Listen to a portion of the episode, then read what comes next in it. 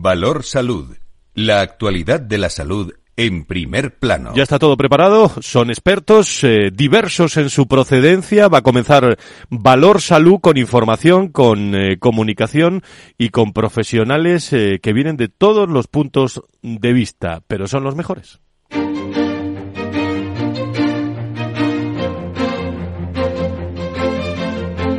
Valor Salud es un espacio de actualidad de la salud con todos sus protagonistas, personas y empresas.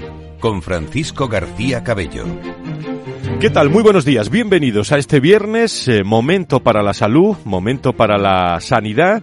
En tertulia en la primera parte del programa con expertos. Vamos a hablar de paliativos también en la segunda parte del programa, que va a ser muy, muy interesante con los ecos de la, de la ministra de Sanidad, Mónica García. Está está muy presente. Eso es lo que tiene que hacer, pero, eh, pero vamos a ver cómo está presente, porque eh, ha hablado últimamente de, esas guardias de 24 horas de los sanitarios, ha, ha dicho que espera acabar con esas guardias de 24 horas de los profesionales sanitarios a lo largo de esta legislatura, dicho, en el contexto de la reforma del Estatuto Marco y en un momento en el que los médicos, lo saben, de distintos puntos de España, eh, han iniciado hace, hace días una campaña en chain.org para denunciar, bueno, que las jornadas de 24 horas ponen en riesgo la vida de los pacientes. ¿Hay algo nuevo en esto? Eh, son muchos eh, los hombres y mujeres que, iba a decir que sufren, que, que están ahí en el día a día por encima de su vocación, por encima de la profesionalidad iba a decir también que aguantando eh, muchísimas cosas, pero dedicando su tiempo y su vocación a los demás. Pero la ministra ha dicho que ponen en riesgo la vida de, de, los pacientes, o mejor dicho, los médicos han dicho que ponen en riesgo la vida de los pacientes si siguen con este, con este ritmo. La ministra quiere acabar con esto, no es la primera vez que eh, desde el Ministerio se oponen a este tipo de turnos. Eh, cuando era líder de la oposición, lo recuerdo, en la Comunidad de Madrid, se mostró también partidaria de derogarlos para mejorar el, descanso, la conciliación y la salud mental de los eh, profesionales. Vamos a hablar de esto en la, en la tertulia. Por cierto, voy a poner encima de la mesa también los datos del Instituto Nacional de Estadística que indican que desde la pandemia hasta el 2023 el colectivo de profesionales de la salud y sociosanitarios con más de 50 años han aumentado un 13,41%. Sería una buena noticia de no ser porque el ritmo de incremento en el colectivo entre 25 y 39 años ha crecido por debajo, un 10,48, lo que pone de manifiesto, bueno, lo hemos hablado ya cuando hablamos de escasez de talento también, que repercute el envejecimiento entre el personal sanitario y el sociosanitario, haciendo un análisis por por géneros vemos que el 76,54% de las plantillas del sector salud y los servicios sociales eran mujeres a finales del año pasado. Hay que recordar que el, el, último informe de la encuesta de población activa muestra que el número de profesionales vinculados en España a las actividades sanitarias y los servicios sociales se situó en 2023 en los 1,97 millones, es decir, cerca de 200.000 empleados más que en 2020, el año del, del COVID.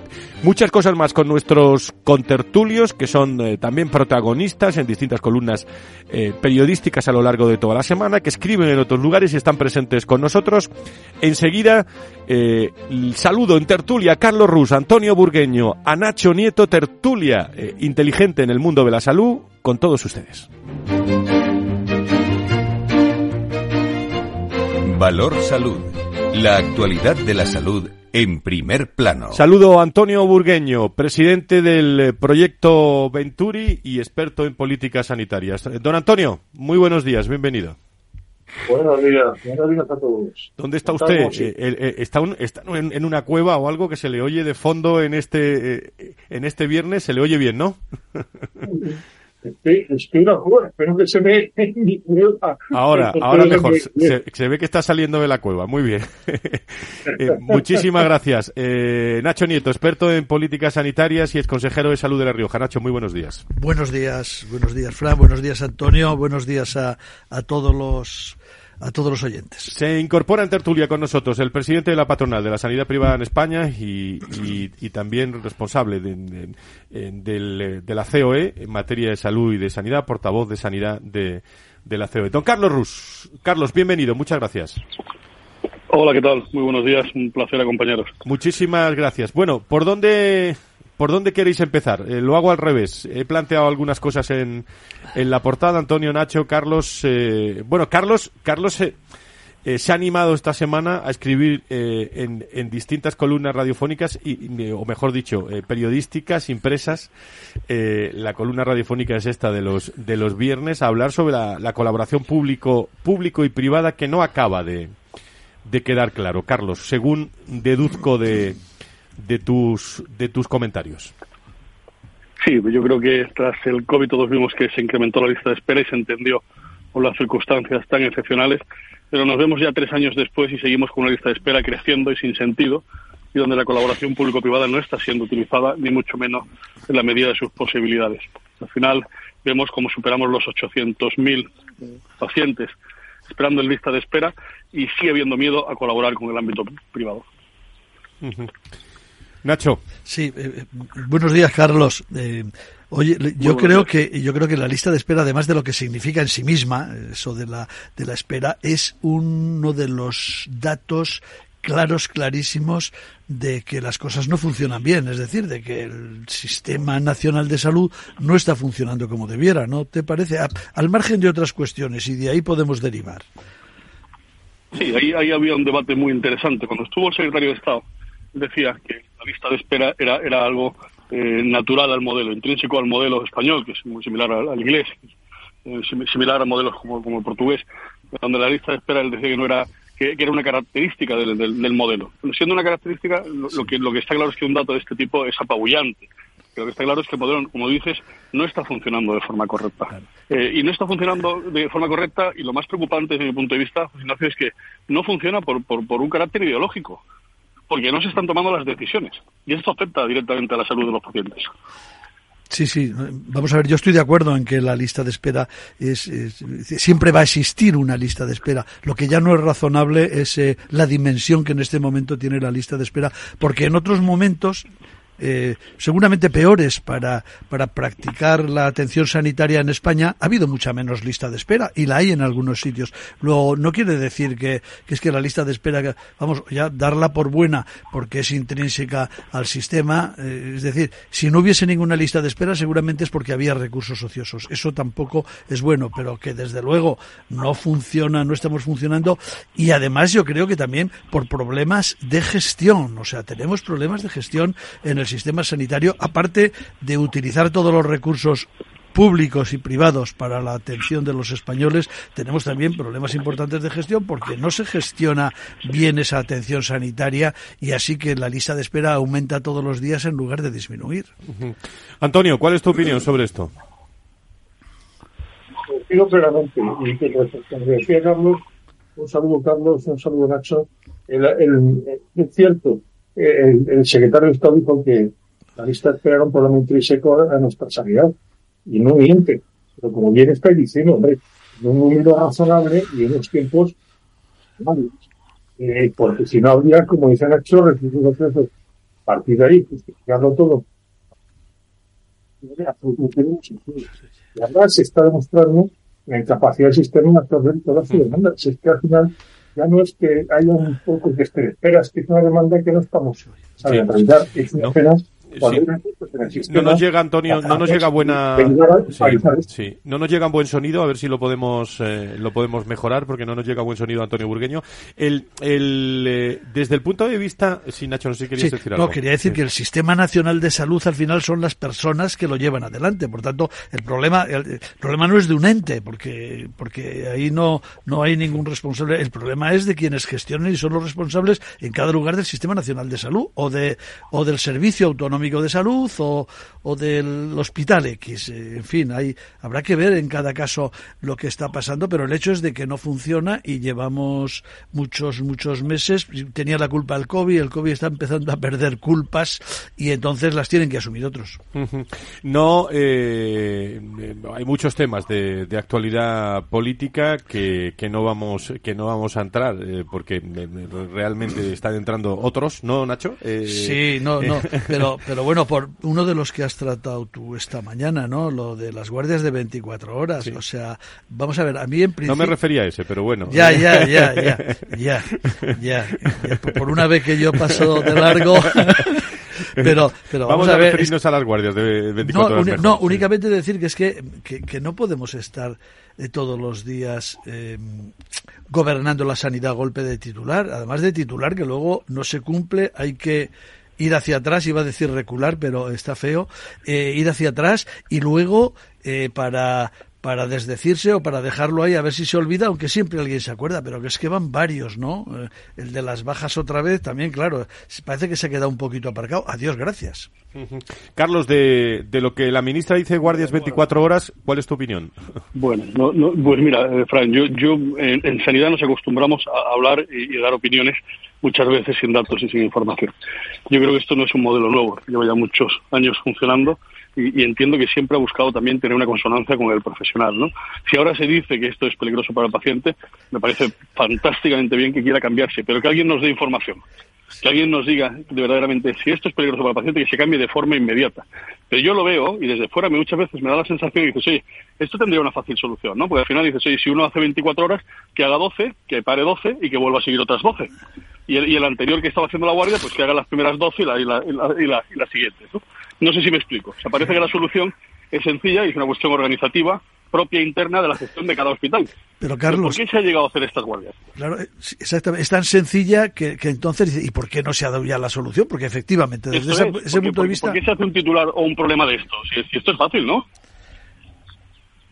Habría que, eh, eh, como tú has dicho, primero había que ver si es verdad que se, que, en fin, iba a decir que pone en peligro a los pacientes o hasta qué punto los pone, y segundo, efectivamente, hablar antes de, de pretender hacerlo o de verdad y dar un paso más de los que se han dado hasta ahora, que se han dado ya y esto se ha planteado muchas veces sobre la mesa y siguen ahí. ¿Son mejores? ¿Son peores? Mm, iba a decir no. y luego tiene, tiene, tiene, tiene, otros factores que yo creo que también eh, están en la toma de decisión, ¿no? Que están en el profesional. Y es que el complemento salarial de las guardias es importante. El, efecto que muchas veces dan sobre la conciliación es importante. El profesional que está especializado solo en la realización de guardias también es importante. Entonces, al final, aquí los factores son unos factores de negociación colectiva. Y lo estamos llevando al ámbito político cuando esto lleva, va al ámbito eh, absolutamente sindical y, y, y de organización interna del centro. Y Carlos, si no te parece que también tenían que tener eh, un, por lo menos una pincelada de criterios de gestión de la sanidad también ese tema, no solo de los intereses de cada uno. Por supuesto. Pero está claro que al final a todos el, planteamiento de, de trabajar 24 horas seguidas se nos hace tremendamente complicado y más en una profesión como, como es la médico. También hay que dejar claro que no son 24 horas intensivas de trabajo, la mayoría de los casos. Pero, pero bueno, yo creo que, como dices, criterios de gestión también, sin duda. Carlos, por último, por mi parte, eh, agenda de, de, las próximas semanas de hasta Semana Santa, prioridades de ASPE, eh, ¿en qué estáis? Bueno, pues nos veremos con la presidenta de la IREF, veremos con la Consejería de Sanidad de Asturias y la de Andalucía. Eh, volamos a Bruselas también, al Comité Ejecutivo y reunión con la Europea de Hospitales. Son semanas intensas, las previas a, a Semana Santa, y en las que sin duda no vamos a dejar de trabajar por, por la sanidad de, este país. Muy bien. Carlos, ¿algo más que añadir? Desearos un magnífico fin de semana y gracias por la oportunidad de expresar nuestras opiniones. Muy bien, muchísimas gracias. Gracias, Carlos, presidente de, Carlos. de, la patronal de la sanidad privada en España. Antonio, eh, sobre sobre el tema, eh, ya desde el teléfono, con mejor sonido, desde, desde el asunto de las 24 horas, eh, de las guardias de 24 horas, tu opinión, que no, que no sé si, si al final la hemos podido escuchar. No, eh, al final yo he estado escuchando y, realmente las opiniones son muy certeras que se están dando. Es que no es tan fácil, pues dice, no, trabajar menos y tal. Bueno, pues sí, alguno lo puede comprar. Más conciliaciones, que es, muy, es un tema que es que más que, que la seguridad del paciente, bueno, pues puede que también pero vamos a ver, es que, que se, se, lo van a decir a, a, los que trabajan, a lo mejor que está en la guardia que no se levantan de hace años, algunos, algunos, y, que se están ahí por si acaso hace falta. En fin, yo creo que el tema no es fácil y le van a quitar ese complemento, ¿no? Y los que sí que solo trabajan, pues están editando ese dinero porque están mal pagados.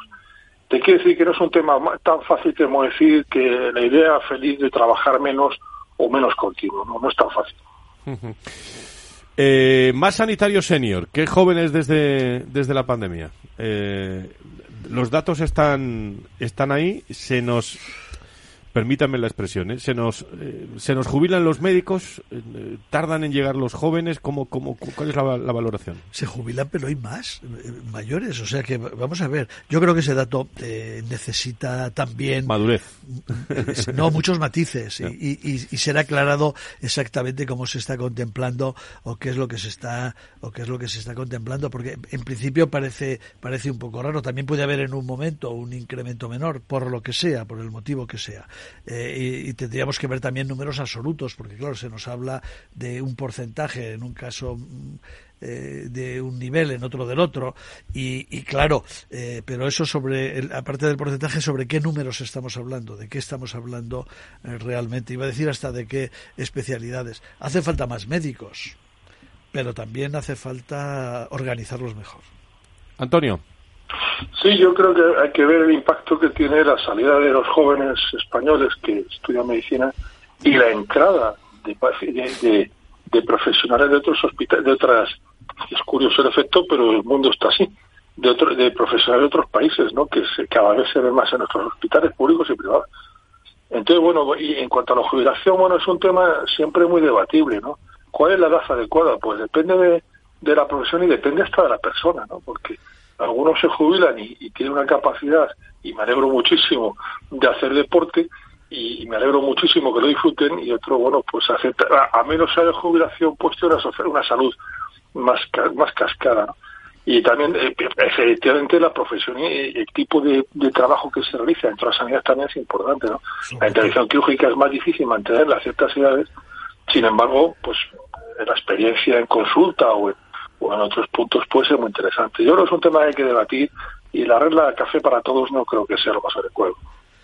Sí, evidentemente que la edad influye posiblemente para hacer guardias, como hemos estado diciendo, o para ir en una UBI móvil, eh, sin ninguna duda. Pero, pero es un tema así que, que ponerlo en términos eh, también eh, absolutos, fijos, y poner esas, esos límites que se ponen, hay que ver la. No tiene mucho sentido. La jubilación, ¿qué y para qué o para quiénes? Claro, claro, depende de las especialidades, depende de la persona, porque fíjate con el lío que hay con las consultas, pues eh, si siguen haciendo consultas, es cierto que repercute el problema en otros sitios, pero al hacer el diagnóstico y decir al paciente lo que tiene, lo que debe hacerse, Antonio, pues, pues y sobre todo, teniendo en cuenta los datos de esa encuesta, ¿no? Dice cada vez que si queda más, bueno, si es que si no entran hace falta que alguien siga haciendo eh, por lo menos ciertas labores.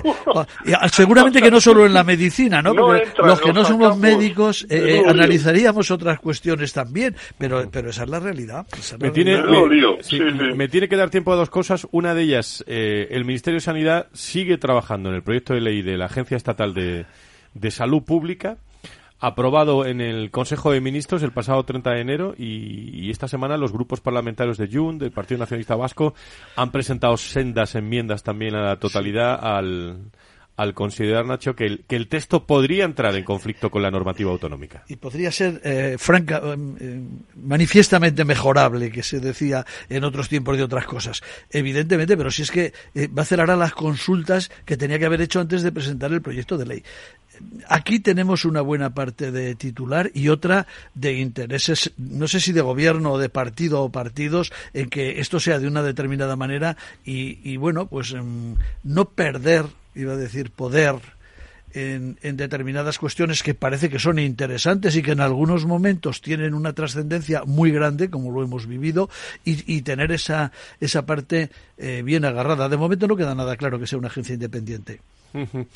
Eh, em, eh, también otro asunto, eh, Antonio o, Nacho, para nuestros contertulios. esta semana también la consejera de Sanidad, Fátima Matute, aseguraba que la propuesta del Ministerio de Sanidad sobre aprobar las autobajas de tres días como medida para desburocratizar y descongestionar el sistema sanitario público ha sido parada por el Ministerio de, de Seguridad Social. Si, si se dan cuenta ustedes... Normal. Si se dan cuenta ustedes, todas las decisiones son eh, en la sanidad de carácter político. ¿eh? De titular, son de, titular. De titular. De titular. que alguien lo aplauda, que siempre lo aplaude, que hay cosas que... Vamos a ver, eh, y me pongo el primero en la fila, ¿eh? descargar de labor burocrática a la atención primaria es fundamental para que pueda hacer eh, más asistencia. ¿Cómo se puede hacer eso? De muchas maneras. Diciéndole a la persona, al individuo, oiga, decida usted si quiere estar de baja o no.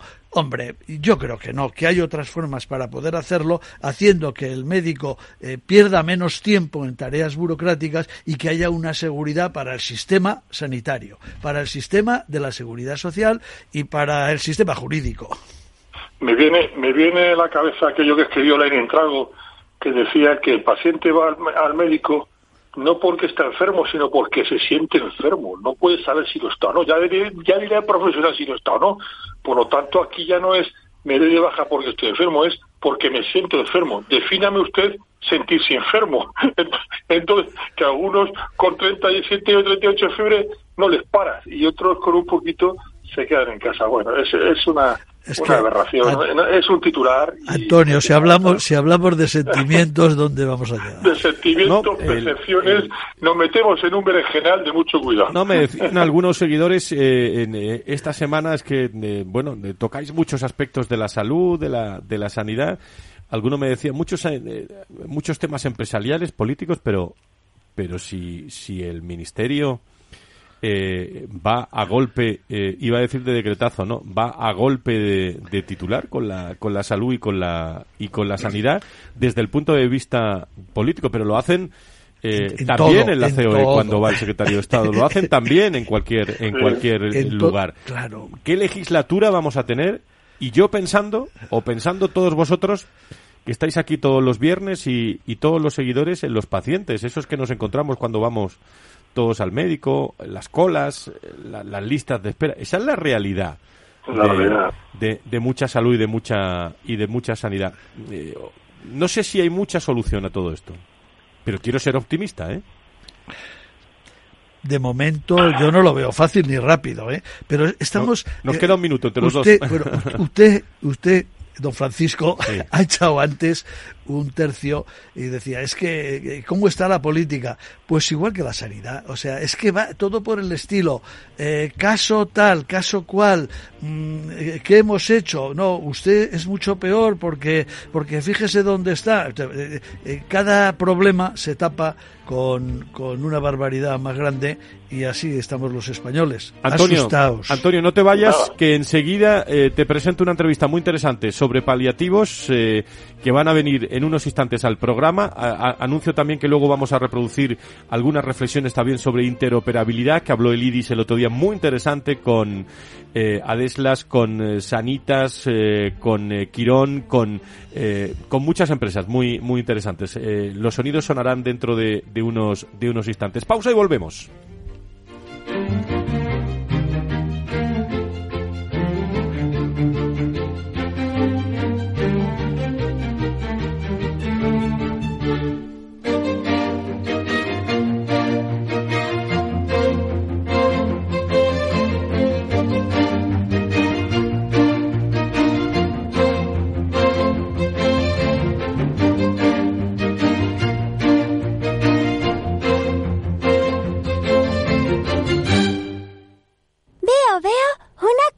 ¿Qué cosita es? Empieza por la letrita L. Ya lo sé. Letras del Tesoro.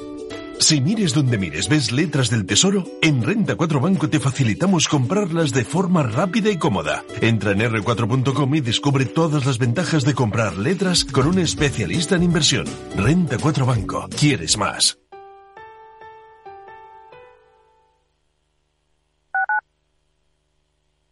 Capital Radio, Madrid, 103.2. Escucha cada día entre las 8 y las ocho y media de la noche el balance de los deportes con Paco Lloret, la emoción del fútbol y la pasión del deporte en el balance. Capital Radio.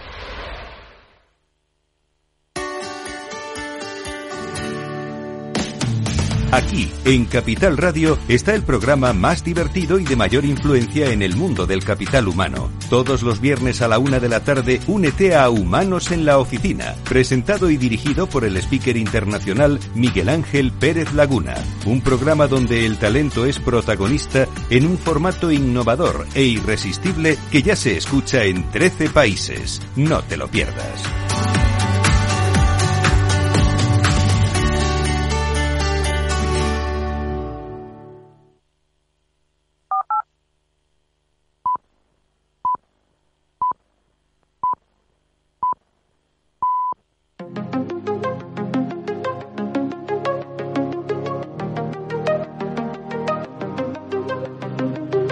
Valor Salud es un espacio de actualidad de la salud con todos sus protagonistas, personas y empresas. Con Francisco García Cabello.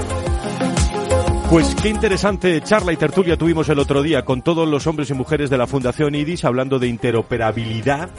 Eh, al final, eh, bueno, es un, es un reto de futuro la posibilidad de acudir a cualquier lugar del mundo y que tengas la ficha de tus datos eh, pues de lo más actuales posibles. De eso lo vamos a recordar, lo que hablamos con, eh, con Quirón, con eh, distintas organizaciones que vinieron en tertulia con nosotros y Marta Villanueva, la directora general del IRIS, que vamos a recordar sus palabras en unos, en unos instantes. Ahora, si bien es cierto, vamos a hablar de paliativos, si bien es cierto que en España hemos avanzado mucho en la calidad de los ciudadanos paliativos, aquellos pacientes que lo necesitan, todavía existe un, un acceso eh, limitado a este tipo de, atenciones a pacientes que se encuentran en el final de, de su vida y que alguna vez llegaremos todos. ¿eh?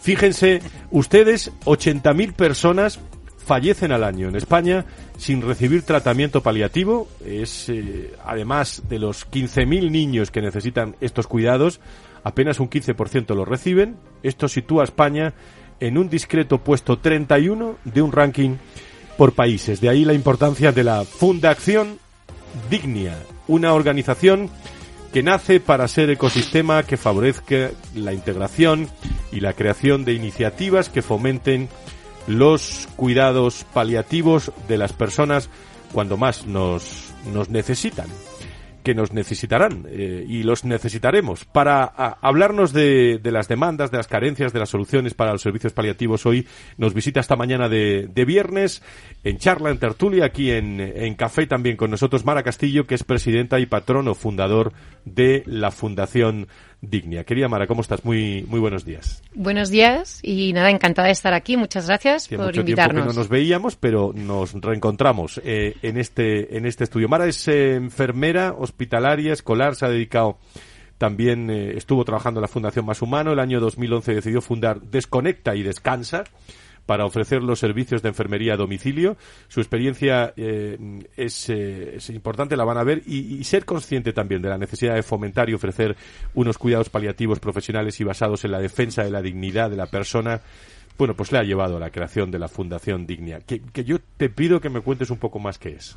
Eh, pues encantada, eh, Fran. Nosotros, efectivamente, Dignia es una fundación que nace para em, poder eh, fomentar y, trabajar en ecosistema por unos buenos cuidados paliativos. Eh, la, la, realidad es que, como tú decías, es que todos vamos eh, a tener la experiencia o bien de tener que cuidar de alguien, de algún familiar, o de que nos cuiden, ¿no? Entonces, eh, tenemos que ayudar a esas personas a que puedan atender a sus familiares y también eh, fomentar, como tú decías, eh, hay, un, hay un índice muy alto de personas que, que no tienen acceso a esos cuidados paliativos y siendo una realidad y una necesidad en la sociedad, pues intentar trabajar para que esos cuidados paliativos lleguen a todo el mundo, ¿no? Eh, uno de los principios o de los valores que quiere defender también la Fundación Dignia es valorar a la persona ¿no? y cuidar eh, a lo que es la persona en la recta final de, de, su vida. Y bueno, también queremos trabajar por una ley de paliativos. Bueno, ahora te eh, iremos contando. Sobre todo Dignia, eh, asumo que viene de, de, una palabra que me encanta que es dignidad, ¿no? Efectivamente, efectivamente es. Eh, eh, ¿cómo lo expresaría? Es eh, seguir dando valor a la persona eh, al final de su vida, ¿no? Y humanizar ese proceso de final de vida, porque eh, la muerte en sí puede ser un momento, que puede ser corto, entre comillas, por así decirlo, pero el proceso de final de vida puede alargarse, ¿no? Entonces, que todo ese proceso final eh, pues tenga un sentido y que lo empecemos a cuidar desde, desde el primer momento en el que te diagnostican una enfermedad incurable, eh, crónica o, sin, sin, solución. Háblame un poco de, si te parece, eh, Mara, de, bueno, de, aunar el ecosistema de cuidados en, en España. Eh, ¿Eso queréis? si no tengo malentendido. ¿Y, y cómo, y, cómo tenéis pensado también hacerlo? ¿Iniciativas que vais a poner en marcha en, en todos estos años? Pues efectivamente. estos meses del 24. es uno de los retos de, la Fundación. Eh, nosotros trabajamos, eh, digamos, como en cinco verticales que creemos que son eh, necesarios para dar un cuidado integral 360 grados de la persona, ¿no? de la persona y de sus familiares. Entonces, trabajamos como en cinco verticales, que es el apoyo asistencial, el apoyo psicológico, eh, el apoyo espiritual, la formación eh, y, la, y, la, parte de sensibilización social. Entonces, em, creemos que este trabajo ni vamos a ser los mejores ni los únicos. Hay muchísima gente profesional, muchísima, muchísima gente experta y lo que queremos es sumar. Eh, porque creemos que la unión hace la fuerza, ¿no? Entonces, todas las acciones que ya existan, ponerlas en valor y sumar fuerzas para poder llegar a cuanta más gente mejor y de la mejor manera posible.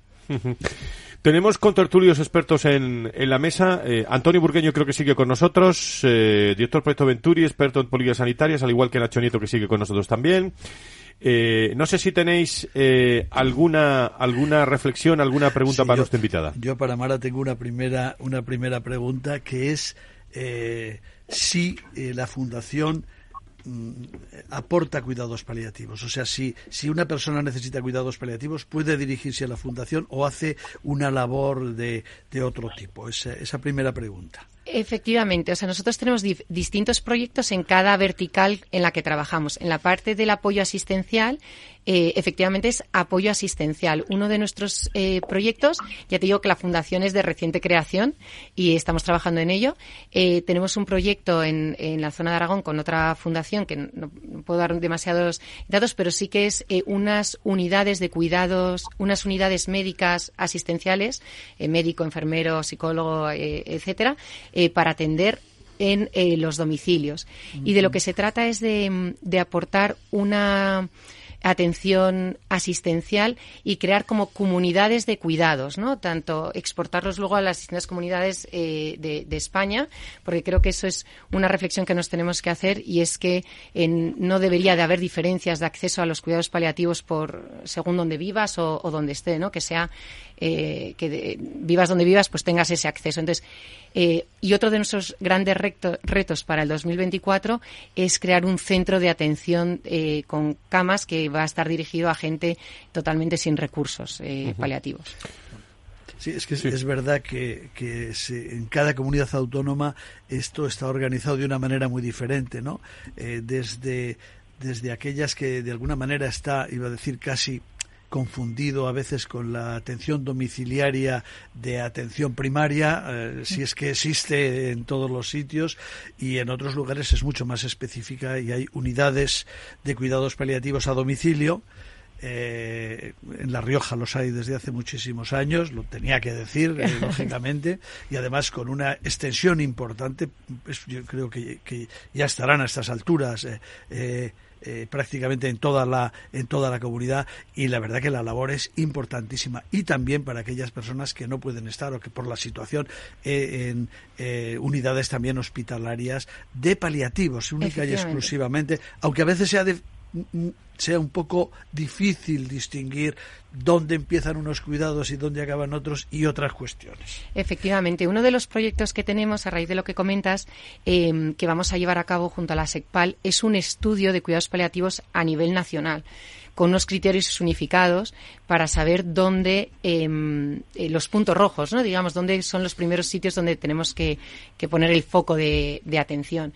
Y luego lo que tú decías también, pues eso, en las unidades de atención, no solo hospitalarias, porque el hospital en el fondo está eh, para curar pero no tanto para cuidar. ¿no? Uno de los de lo que de, de las cosas que quiere la fundación es eh, que este centro que hablábamos de, de, atención sea un concepto hospice, ¿no? de, de acogida integral de, la persona, que ya no es eh, curar, porque los cuidados paliativos eh, empiezan ahí, ¿no? Cuando el, el, médico no puede curar, empieza la, la, la parte de, de, cuidar y de acompañar, ¿no? Eh, que, que, hay mucho que hacer. Y, y, y, ya no solo del médico, sino la parte no sé si Antonio, si Antonio tiene alguna reflexión. Antonio. Me está, me está resultando muy interesante. Enhorabuena por la iniciativa y por el trabajo que estáis haciendo. Eso vaya por delante, ¿no? Muchas gracias. Y, y, y, estaba reflexionando sobre la coordinación. La coordinación que tenéis que tener, y no, no siempre es fácil, se está hablando de la primaria, con mucho criterio, con los hospitales, porque al final, ¿en qué momento el paciente pasa a domicilio o, o le recogéis, digamos, para dar una continuidad, para, para acompañarle ya en el domicilio, los hospitales?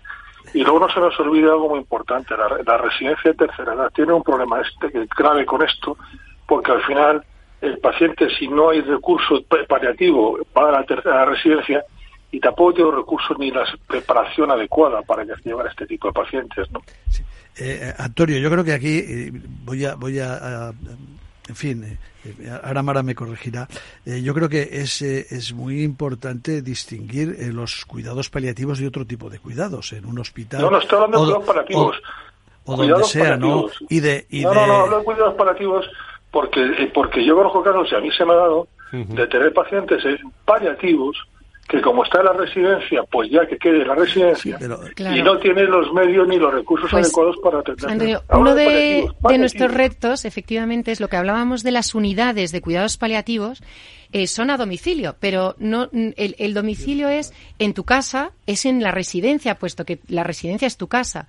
Entonces Correcto. yo creo que has, has eh, hablado de del tema de que no hay preparación. Y es que uno de los retos, y, y como decía, una de las verticales es la parte de la formación. Solo, eh, el, solo el 10% de las universidades en España eh, ofrecen algo de formación eh, de universidades médicas, perdón que no he dicho, de formación sobre paliativos eh, a médicos, con lo cual ya existe ahí una brecha tenemos que, que, trabajar en que eh, los profesionales, tanto médicos, enfermeros, psicólogos, tengan esa formación de cuidados uh -huh. paliativos para que sean capaces luego de, de atender Nos a las quedan personas. dos minutos Ay. y medio. Reflexión y, rápida. Y, y, la gestión y la política, porque si no hay una orientación o una decisión o un programa que se quiera implantar sobre cuidados paliativos, Efectivamente, tenemos Mara. que concienciar a la sociedad de esta necesidad e involucrar a todos los agentes. Dime algunos retos en, en, en 35 segundos aproximadamente y luego recuérdame eh, quién componéis. Eh, eh, los patronos, al, ¿cómo, ¿cómo es la estructura pues, de la, eh, de la fundación? Muy rápido. La estructura sí. de la fundación, eh, ahora mismo somos eh, cuatro, eh, un patronato de cuatro que está abierto y iremos incorporando eh, a más gente. Eh, de hecho, en ese patronato, que somos cuatro personas, eh, Borja Castillo, que viene de la parte empresarial, eh, Gloria Ajuste, que viene de, la, de, de fundaciones. Hombre, amiga mía, Gloria. A lo, gran amiga tuya. Isidoro y, y yo. So, yo soy la única que es enfermera. queremos profesionalizar esto e involucrar no solo a los médicos que ya están eh, sensibilizados eh, sobre este tema, no, es que es la sociedad en general la que se tiene que involucrar y entre ellos la parte política también, porque porque el papel lo aguanta todo, pero hay que meter también recursos. Segundos, sí, no, es verdad que, que en, en, cuidados paliativos eh, los médicos son importantes, pero quien hace los cuidados paliativos es la enfermería.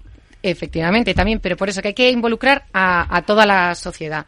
Y uno de los grandes retos, en mi opinión, es esa ley de paliativos, el compromiso social, y no sé si tenemos más tiempo. Sí, sí, sí, y, y, eso, el compromiso social, lo de la ley de paliativos y hacer eh, intrínseco eh, esto a cada persona.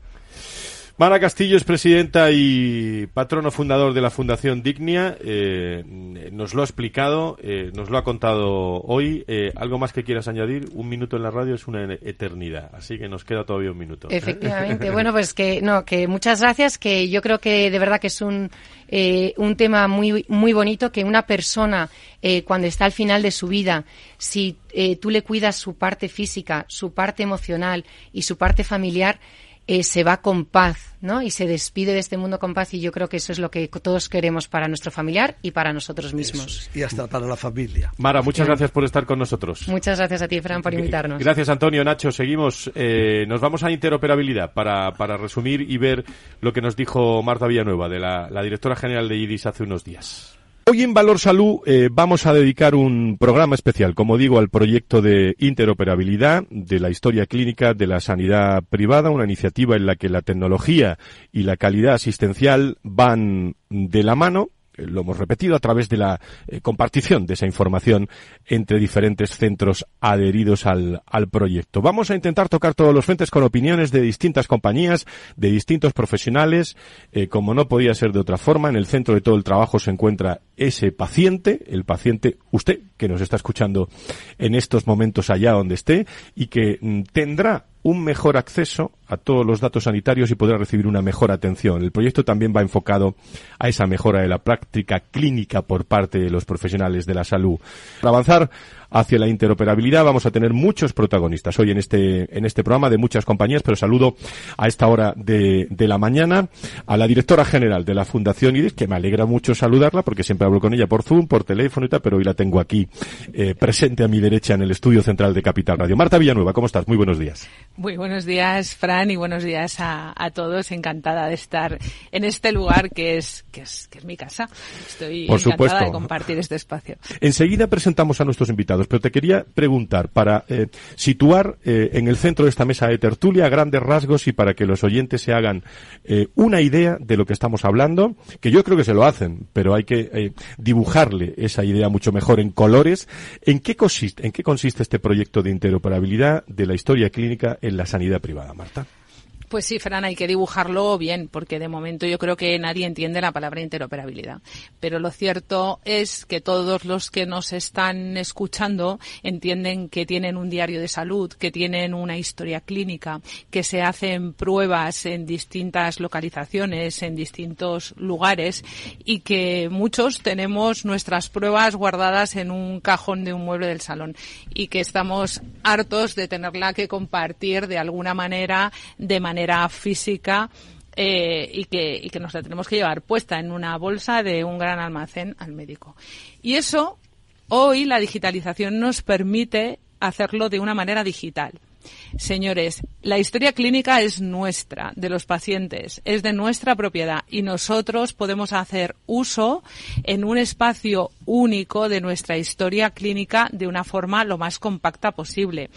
Desde la perspectiva de la del sector privado de la sanidad, el único, la única institución que puede aglutinar a todos los agentes involucrados pues ustedes ya lo saben, es la Fundación Iris, sin duda alguna. En este momento, este proyecto ha dado el primer paso, una fase uno. Estos son proyectos de largo recorrido. Se pueden imaginar ustedes la complejidad, ¿no? De esta compartición de, de, historias. Hay que normalizar estándares. Tenemos que hacer una plataforma robusta, una plataforma que, que, que asegure que nuestros datos van a estar protegidos y van a estar eh, fiables y seguros, ¿no? Y ese ha sido nuestra nuestra gran vocación. Esto se va a seguir desarrollando, se va a seguir ampliando, pero hoy por hoy podemos decir que estas 15 entidades promotoras e impulsoras de este proyecto han financiado de manera privada y con sus propios recursos esta plataforma para devolvernos a los pacientes, a todos nosotros, a todos ustedes, lo que es nuestro, en un solo espacio. Y hoy ya esto es una realidad. Podemos decir, Marta, que, que este es uno de los proyectos, eh, digamos, estelares, prioritarios dentro del plan estratégico de la Fundación IRIS. Bueno, tenemos muchos planes. Este es estratégico porque transversaliza, porque porque devuelve una visión sectorial, porque se acerca clarísimamente al paciente y porque promueve un cambio cultural de algo que todos vamos a tocar. Si te parece, bueno, hay muchos, eh, corrígeme, hay, eh, las, las, acabo de mencionar yo, a todas las compañías que están, pero bueno, necesitábamos dos programas o tres para que estuvieran, que estuvieran todos. Y, y ha venido una representación que paso a, a, a, a saludar y, eh, y, y, estamos en tertulia. Pachi Amutio es director general de Sanitas eh, Emisión. Pachi, ¿cómo estás? Muy buenos días. Hola, buenos días. Muchísimas, muchísimas gracias por estar con nosotros. Francisco Fuentes, director de Operaciones y Servicios servicio al cliente de Segurcaixa Adeslas. Eh, Francisco, muy buenos días. Buenos días a todos, encantado de estar Ángel Blanco, director de Organización y Procesos de Quirón Salud. Querido Ángel, ¿cómo estás? Muy buenos días. Hola, buenos días. Muchas gracias por invitarme a estar aquí. Muchísimas gracias a ti por venir esta mañana. Eh, hay muchas preguntas. Yo hablaba con, eh, hablaba con, con Marta de qué forma, y, y, y, aquí no hay turno, que me conteste quien quiera, eh, de, de, de, qué forma pueden los pacientes conocer su información clínica de una manera eh, centralizada. ¿De qué beneficios estamos hablando cuando estamos hablando del proyecto de interoperabilidad? ¿Quién quiera de, de los tres? Bueno, o de los cuatro, que está Marta también con nosotros. Bueno, yo creo que, si, si, me, si, me, permitís, eh, eh, yo creo que este tiempo de radio lo que tenemos que, que, intentar entre todos es que esa palabra de interoperabilidad efectivamente la traduzcamos en cooperación y vuelta, digamos, a, a darle el poder eh, al paciente de lo que es suyo, ¿no? Como bien introducía Marta hace unos, unos momentos. Bueno, eh, realmente el proyecto no es un proyecto tecnológico, tiene mucho de tecnología, pero realmente lo que hace es que la tecnología simplifica ese acceso desde, digamos, un punto centralizado a todo lo que es la historia clínica, con independencia de dónde se ha realizado, digamos, las, las asistencias prestacionales. ¿no? Pachi. Bueno, yo creo que esto tiene una parte muy relevante de, poner, de primero conseguir que nos pongamos todos de acuerdo, 15 entidades muy grandes, con intereses alineados, todos en la misma dirección, pero diferentes. Entonces, yo creo que eso es una cosa muy, muy relevante de este proyecto. Y sobre todo, lo que hemos hecho ha sido escuchar al paciente. No nosotros decidir lo que él quiere, sino escuchar lo que necesita y atender eh, a esas necesidades, que es facilitar la vida y el viaje del cliente o el viaje del paciente cuando, cuando tiene que, que atenderse, ¿no? Y además, este proyecto permite o cumple todas las características de la innovación, ¿no? que es ahorrarse una etapa, esa etapa que tú vas a vivir como, como paciente sea más inteligente y además digitalices algo del, del, proceso. ¿no? Entonces hemos innovado, nos hemos puesto de acuerdo de una manera yo creo que altruista y, muy única en, en, este sector, ¿no? Y como por primera vez es un proyecto muy, muy relevante que va a cambiar yo creo que mucho que el viaje del paciente. Ángel. Bueno, yo creo que eh, complementando lo que habéis dicho, eh, trabajamos juntos muchas veces en esto. El valor diferencial no es la tecnología, el valor diferencial es que nos pongamos de acuerdo en prestar un servicio conjuntamente, independientemente de donde esté el paciente. ¿Cómo ha ido la evolución ¿no? de, este, de este proyecto? Porque, hombre, poner de acuerdo. Eh, a lo mejor eso ha sido lo más fácil, ¿eh? Pero poner de acuerdo, pero unificar, unificar a todas las compañías, que aquí hay una representación de tres hoy, eh, pero que hay muchas más, me imagino que esa ha sido una gran dificultad, sabiendo que hay retos por delante para trabajarlos los próximos, los próximos meses. Claro, esto ha, sido el comienzo. Estamos en la fase 1. El inicio realmente de, sensibilizar y de habilitar una plataforma por la que discurra la compartición de historias clínicas a decisión del paciente. Este proyecto manda al paciente, es el paciente quien selecciona las pruebas que quiere compartir con el facultativo. Esto es más allá de la tecnología, como decían eh, antes los compañeros, ¿no? Es un, es un cambio cultural, es una fórmula de alineación y de visión muy compacta del sector privado de la sanidad en pro del paciente. Eso es lo más importante de este proyecto. Y yo creo que este proyecto realmente es esto, o sea, es un proyecto de generosidad y de cambio. Y además es que, digamos, lo que hemos llegado al convencimiento todos y a la madurez, por supuesto la tecnología como habilitadora, es que no hay más remedio. Y realmente es el proyecto en el que pone al paciente de verdad y, de una forma práctica en el, en el centro, ¿no? ¿no? Y de forma teórica. Y que a nosotros nos ayuda, eh, como compañías, a hacer las cosas de manera mucho más estándar y a convencer a nuestros profesionales de que todo lo que hagamos tenemos que hacerlo eh, de manera compartida con los demás. O sea, no, no, no, no, no, no, no es incompatible eh, la compartición de la información con trabajar cada uno en nuestro centro o en nuestra organización. ¿no? Yo además eh, añadiría que esto cristaliza todo el esfuerzo de digitalización que hemos hecho a lo largo de los años, porque si no hubiera eh, informes digitales ya hechos por todos, pues sería muy difícil. ¿no? Pero ¿cómo se puede aprovechar la, la tecnología en, en general en estos momentos para mejorar la interoperabilidad, por un lado, y al mismo tiempo eh, no olvidar eh, la calidad asistencial por, por el otro? Quien quiera, ¿eh? esto es una tertulia. ¿eh? Bueno, yo creo que la, la tecnología muchas veces parece que, que, deshumaniza, lo hemos hablado muchas veces nosotros, ser más tecnológicos para ser más humanos. La tecnología, como todo, se puede utilizar para alejarte de las personas o para acercarte a las personas. Hoy las personas vamos más al médico de lo que íbamos anteriormente, lo que pasa es que lo hacemos por diferentes canales Simplemente añadir que efectivamente la tecnología está lo suficientemente madura como para que los hayamos simplificado, digamos, todos los, procesos. ¿no? Esto va de, de, ponérselo fácil realmente al paciente, para que el paciente lo utilice cuando lo tiene que utilizar, sin esfuerzos y sin burocracias, digamos que del pasado. Decir una cosa, ¿cuántos, eh, no sé si, si tenemos la cifra, pero cuántos usuarios se benefician ya de, de este sistema, ¿no? Ah, hablando de datos? las opciones de quién se puede beneficiar en este momento son todos los pacientes. O sea, quiero decir, todos los pacientes que hayan asistido a, algún tipo de prueba diagnóstica o tengan una historia en uno de los grupos hospitalarios y tengan una compañía aseguradora, ellos pueden desde la aplicación ver un, botoncito que ponga mi historia clínica y que pueden contrastar, que pueden elegir qué pruebas tienen que, compartir, en este caso con el médico.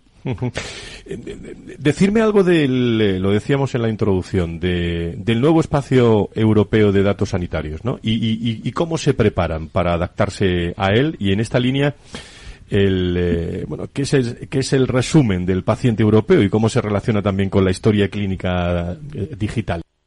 El espacio europeo de datos sanitarios existe y ya eh, está a punto de salir el reglamento. Este reglamento europeo de datos sanitarios que se va a publicar eh, será el comienzo en el que Europa entiende al paciente único. Europa entiende que, que somos nosotros y que tenemos nuestros datos sanitarios. Aquí no se distingue en titularidades sanidad pública y privada. Aquí lo que se distingue es que los pacientes somos uno. Y cuando este reglamento eh, se, se publique, pues tendremos que, como país, conectarnos y España se conectará en un nodo con la historia clínica de los pacientes. Muy bien, pues eh, eh, os agradezco mucho eh, la presencia hoy aquí de, de todas las compañías. Hay muchas más, ¿eh? otro, otro día vendrán otras, pero hay muchas más.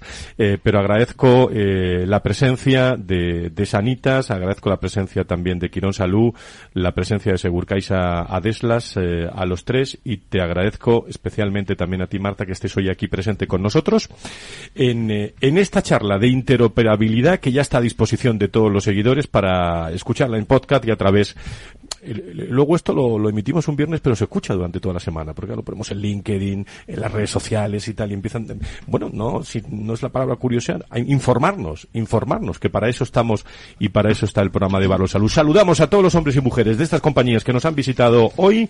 Marta, muchas gracias, seguimos el programa Valor Salud. Un placer, encantada. Gracias a los tres, gracias por estar con nosotros. Muchas gracias.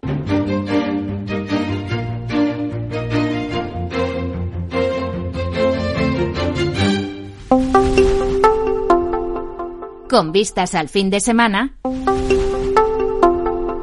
Clínica Rementería le trae la noticia de salud visual para este fin de semana. Nos vamos con Rementería. Eh, ¿Sabías que la dificultad para ver bien de noche puede ser síntoma de cataratas? Esta patología aumenta la sensibilidad a la luz, lo que causa un mayor deslumbramiento. Hay que tener cuidado. En Clínica Rementería son expertos en cirugía de cataratas, realizan implantes de lentes eh, trifocales de última generación que te proporcionarán una buena visión cercana, intermedia y, lejana. Para ver mejor, sobre todo en fin de semana, que estamos eh, a punto en las puertas, hay que informarse en el 91 308 38 38, 91 308 38 38 o clínicarementería.es, Clínica Rementería, curan ojos, tratan personas. Clínica Rementería le ha traído la noticia de salud visual para este fin de semana.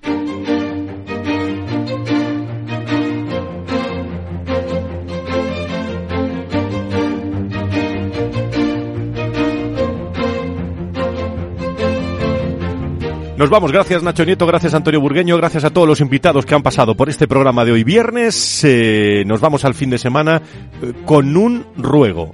Eh, que se cuiden y que sean felices. que lo pasen muy bien. Adiós, adiós.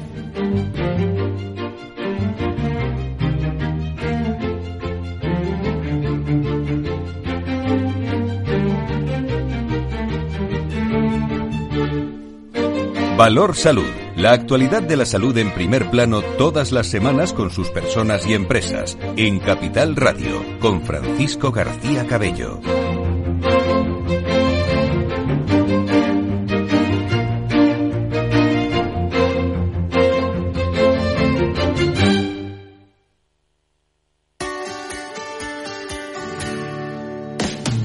Aquí, en Capital Radio, está el programa más divertido y de mayor influencia en el mundo del capital humano. Todos los viernes a la una de la tarde, únete a Humanos en la Oficina, presentado y dirigido por el speaker internacional Miguel Ángel Pérez Laguna. Un programa donde el talento es protagonista en un formato innovador e irresistible que ya se escucha en 13 países. No te lo pierdas.